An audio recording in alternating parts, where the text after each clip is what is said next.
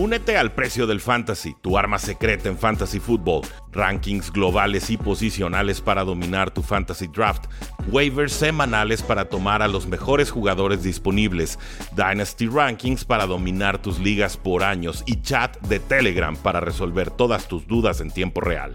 Visita stam.store diagonal precio NFL o da clic al link en este episodio para suscribirte.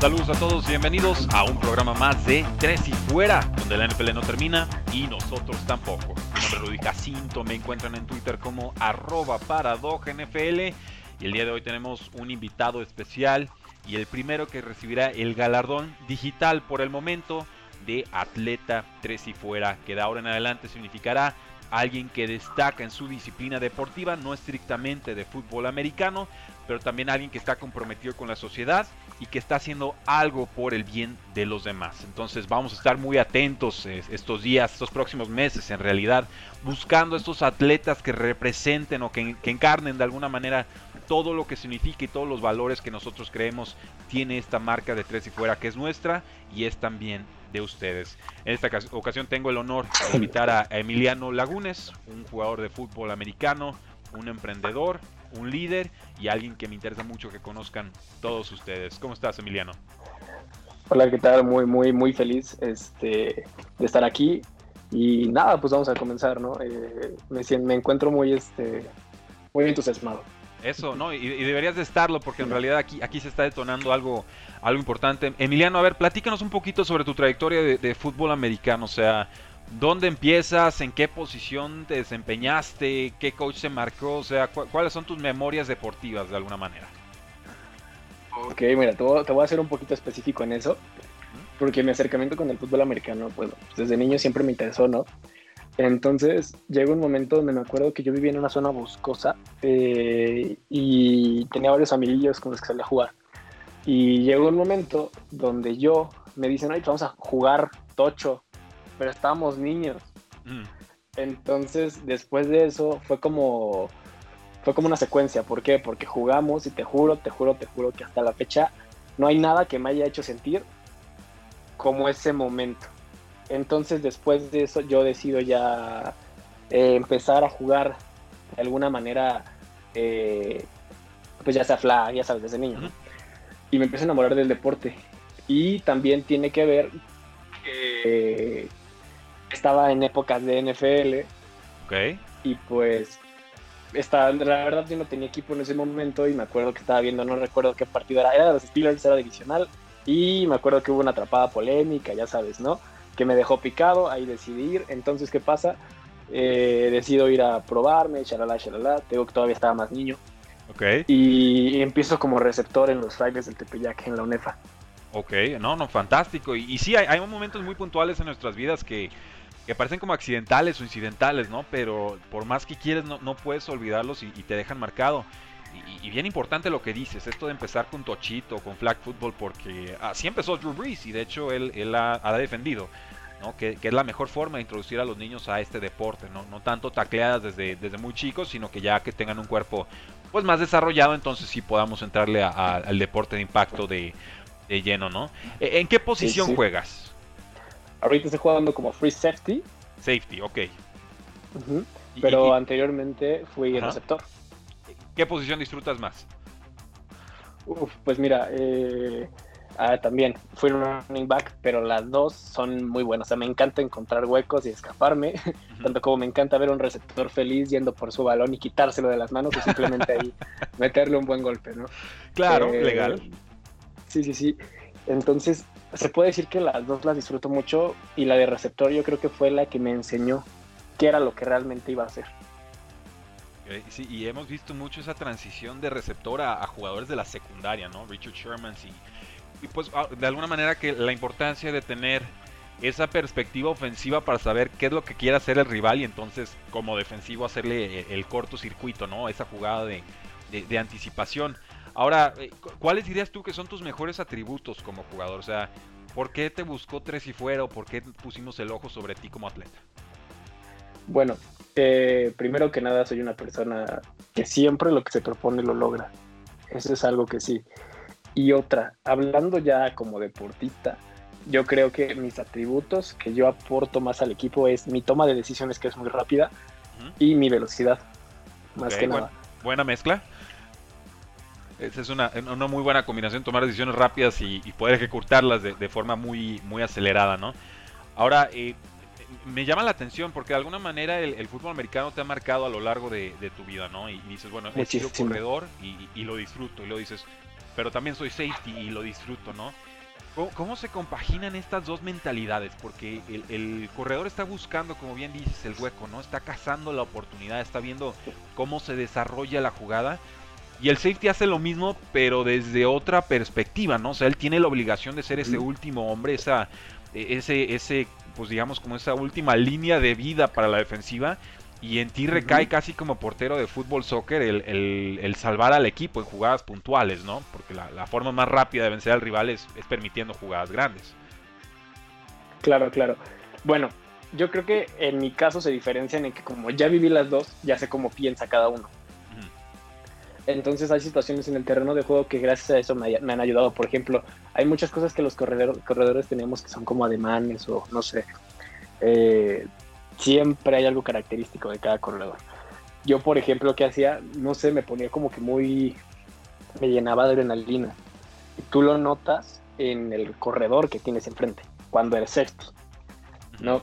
Entonces, ¿qué hacía yo? Yo me ayudaba mucho de eso, del saber cómo piensan los corredores para yo poder hacer mi trabajo como safety. Entonces se puede decir que se compaginan de esa manera, como sé cómo piensan los dos, por lo regular sé lo que van a hacer ahorita que dijiste eso, me, hizo recordar una, un, video de Matt Wallman que hace muchos, eh, pues estudias jugadas en puntuales y te explica por qué funcionan o no. Y hacía una, un estudio de Nick Chubb, el corredor de los Cleveland Browns.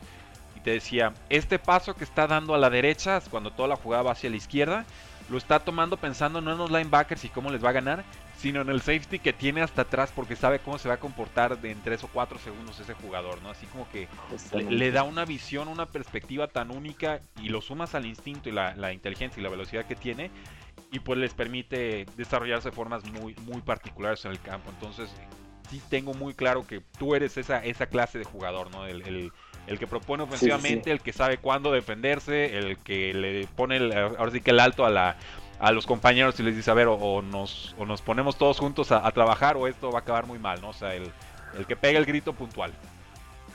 Sí, ¿sabes algo? También ahí, ahí viene algo bien, bien, bien curioso, que es cómo me he formado y cómo me ha formado el fútbol americano. porque Porque llegó un momento donde, y esto no, soy el único al que le ha pasado, donde no me daban la oportunidad de probarme. Esto me pasó en mis juveniles y me acuerdo que que fue difícil, ¿no? Que tú dabas y dabas, pero siempre había alguien ahí que ya sabes, lamentablemente hay estrellitas de cada coach. O el hijo del coach, el clásico hijo del coach. Entonces no te daban la oportunidad a ti. ¿Qué sucede? Yo me cambio de equipo ya más adelante y me empiezo a probar, pero me dan la oportunidad. ¿Y qué generó eso? Generó confianza en mí. Pero a base de eso, de que yo nunca dejé de ser persistente. Yo nunca me rendí, me explico, a pesar de que me decían no, no, no nunca me rendí. Y te digo que después de eso, pues fue cuando yo encontré eh, la posición que yo quería hacer y en la que realmente rendía. Igual vienen momentos bien críticos, ¿no? Donde como jugador tienes que aprender a mentalmente eh, saber sobrellevar las cosas, porque a muchos nos ha pasado, y a mí me ha pasado que de repente ves un corredor bien choncho, que te mete unos golpes que te oh. dejan en el piso, y dices, no lo quiero ir a taclear, pero tengo que, pues ahí te las ingenias, vas a las piernas o vas a donde tengas que ir, pero vas y lo tacleas. Ahora sí que te agarras de valor. Sí, tienes que encontrar los recursos o, tu forma de competir, ¿no? Porque pues, todos tienen obviamente características físicas distintas, mentales distintas, emocionales distintas. Y si dejas que un jugador así te rompa la primera, pues ya perdiste, ¿no? Sí, sí, sí. Y cuando me pasó por primera vez, fue complicado fue complicado porque me dio como un bajón ahí de unos días y dije, ¿cómo le voy a hacer? Yo no sabía. Pues tuve que, ahora sí que agarrarme y vámonos, a ver qué pasa. Pero pues así es, es como tienes como ahora sí que agarrar vuelo, ¿no? Sí, eh, definitivamente el, el, fútbol americano es para todos. Yo eso lo tengo muy claro. Yo no tuve el gusto de, jugar fútbol americano. Yo hice natación y básquet y atletismo y un montón de cosas. Pero el, fútbol, a pesar de que lo disfrutaba mucho, en realidad nunca encontré el, espacio o no tuve quizás el interés de, buscarlo así con esa misma persistencia que tú, ¿no? Pero me queda claro que más, más allá de la fisicalidad que bien, que bien denotas, ¿no? De la las diferencias de tamaños que de repente pueden haber, sobre todo en las categorías de juveniles, antes de que todos se embarnezcan y se pongan fuertes y, ahora sí la puedan entrar con todo.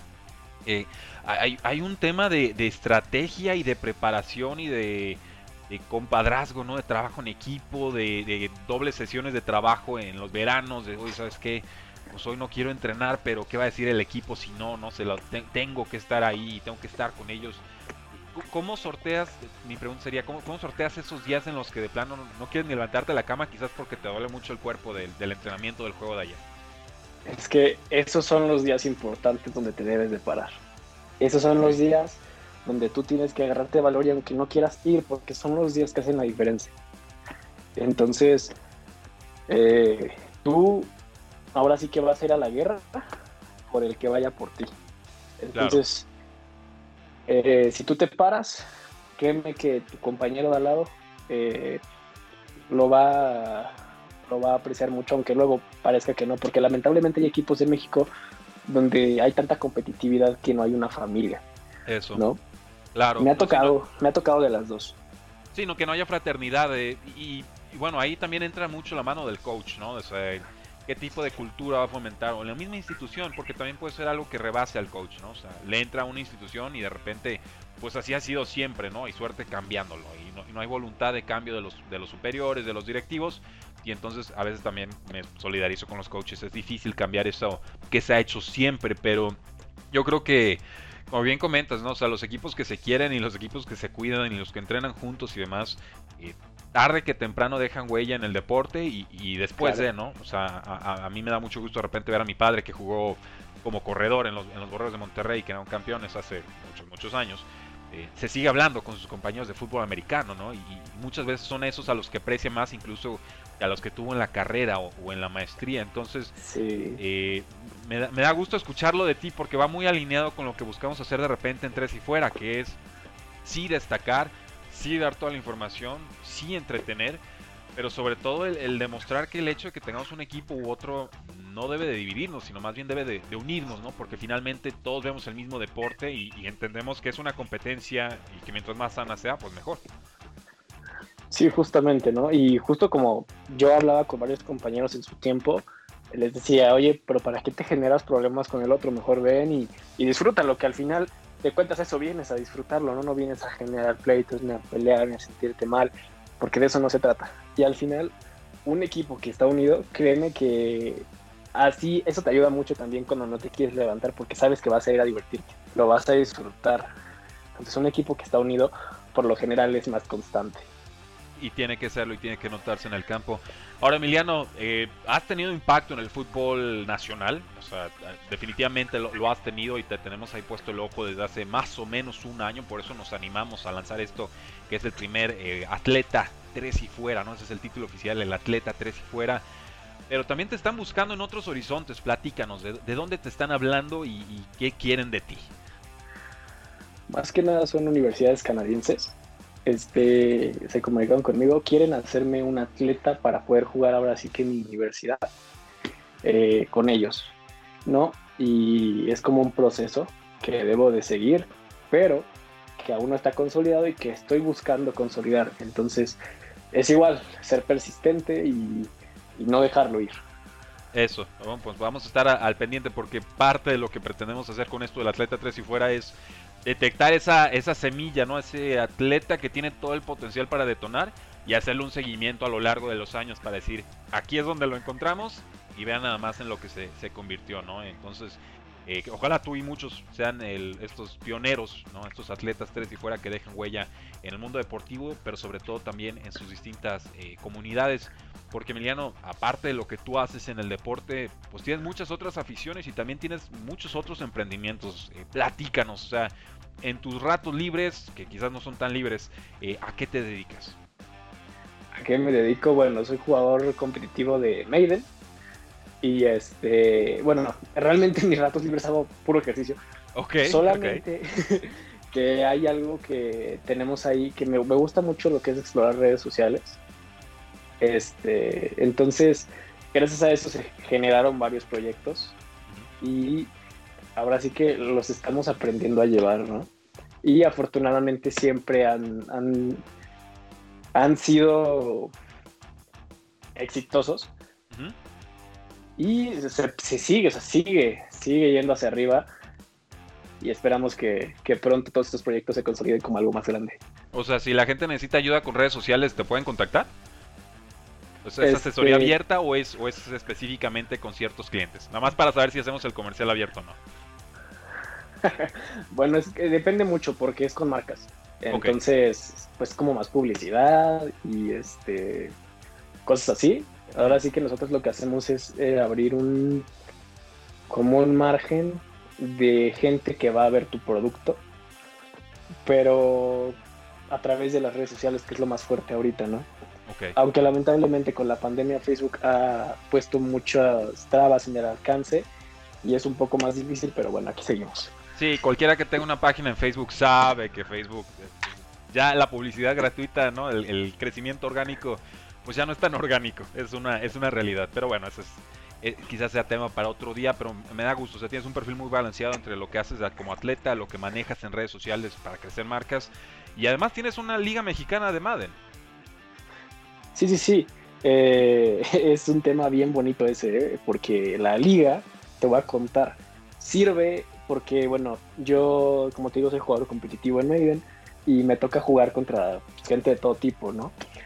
Y que realmente, pues me va bien, pero claramente hay que seguir jugando y practicando. El problema aquí es que he visto que las competencias estadounidenses juegan con muchas trampas. Juegan con muchos este, glitches, juegan con muchas cosas que no son legales al momento de hacerlas. Entonces, lo que planeamos aquí es demostrar que el mexicano tiene, o sea, le puede ganar a, un, a una persona que usa esas trampas sin necesidad de hacerlas. Ok. Y demostrar que el mexicano realmente sí puede, que esté en el mapa, que sabe de fútbol, ¿no? Y es más que nada lo que queremos hacer con la liga y obviamente que la gente la disfrute, ¿no? Uh -huh. O sea, es, es parte de... Pues qué, qué, gusto y qué bueno que lo estén haciendo porque la, la Realmente los torneos, el e-gaming, ¿no? los esports están creciendo de una forma absolutamente brutal y sí falta mucha cultura de eso en, en, México, ¿no? Porque de repente pues ven a los hijos jugando y dándole clics ahí a la pantalla y, y no entienden que ya hay gente que puede vivir de eso, ¿no? Y que, y que puede ser tan válido entretener sí. a la gente haciendo eso como clavando una, una pelota de básquet en, en, público o haciendo una recepción increíble o, o jugando ajedrez o, o demás, ¿no? Obviamente, pues todo con, con, su debido balance, ¿no? Y sin descuidar otras áreas de sus vidas, pero eh, el videojuego puede ser un complemento claro. a una vida balanceada, ¿no? Y yo que he sido gamer toda la vida, pues si me ven dañado o, o ven algo raro en mí, pues no es culpa de los videojuegos, es culpa mía, ¿no? En fin, el, el, a lo que voy es, claro. o sea, los videojuegos pueden ser parte de una vida balanceada y creo que lo que estás haciendo con esto de la Liga Mexicana de Madden va, va a acercar a muchos a, a, a, lo que es el panorama deportivo competitivo, ¿no? Del, del e-gaming y también profesionalizarlo mucho, porque también ahí es donde se, de repente se quedan atorados ¿no? los, los proyectos mexicanos, desgraciadamente, que es, pues los empiezo, pero luego ya no veo cómo crecerlos y, y ahí se quedó. Sí, sí, sí, siempre buscamos una forma de, de, alzar la voz y de que vean que aquí estamos, todos los jugadores realmente son gente muy dedicada, que lo puedo decir, o sea, son gente que se la pasa ahí, pero obviamente también lo hacemos porque sabemos que hay una cortina de crecimiento muy grande los esports aparte dejan dinero en cantidades, o sea, muy fuertes. Así que tanto para ellos como para nosotros, como para mí que soy jugador competitivo, eh, todo es parte de, y realmente ahora sí que también hacer énfasis en que nosotros no buscamos lo económico tanto así, sino buscamos ponernos en el mapa. Ponernos en el mapa y que vean que aquí hay incluso más nivel que allá. ¿Me explico? Claro pero pues cómo se va a hacer eso, eh, ahora sí que practicando y, y, hacer bien las cosas. Y dando un paso a la vez, dando un paso a la vez. Me parece que estás haciendo un gran trabajo, Emiliano. Eh, vamos a estar apoyando tu proyecto de la Liga Mexicana de Madden. Vamos a estar siguiendo tu carrera. Te deseamos todo el éxito del mundo en tu embarque a Canadá. Esperemos que se dé y que tengas todo el éxito del mundo allá. Eh, ¿Cómo te podemos encontrar en redes sociales? Me pueden encontrar como arroba xfinite en Instagram. Sí, arroba Xfinite en Instagram. De todas formas, en los comentarios de este podcast queda grabado y registrado. Y pues muchas gracias por aceptarnos la, invitación y por recibir sobre todo el, reconocimiento como nuestro primer atleta tres y fuera oficial. Ahora sí anunciado y declarado a todo el mundo. Vamos a estar haciendo un seguimiento de, tu carrera, Emiliano. Espero que nos lo permitas y que nos visites pronto. Claro, claro. Claro que sí. Y bueno, esperemos en un año estar en tierras canadienses eh, portando la, bandera mexicana, ¿no? Que es literalmente ese es mi sueño, salir eh, con la bandera entre mis manos.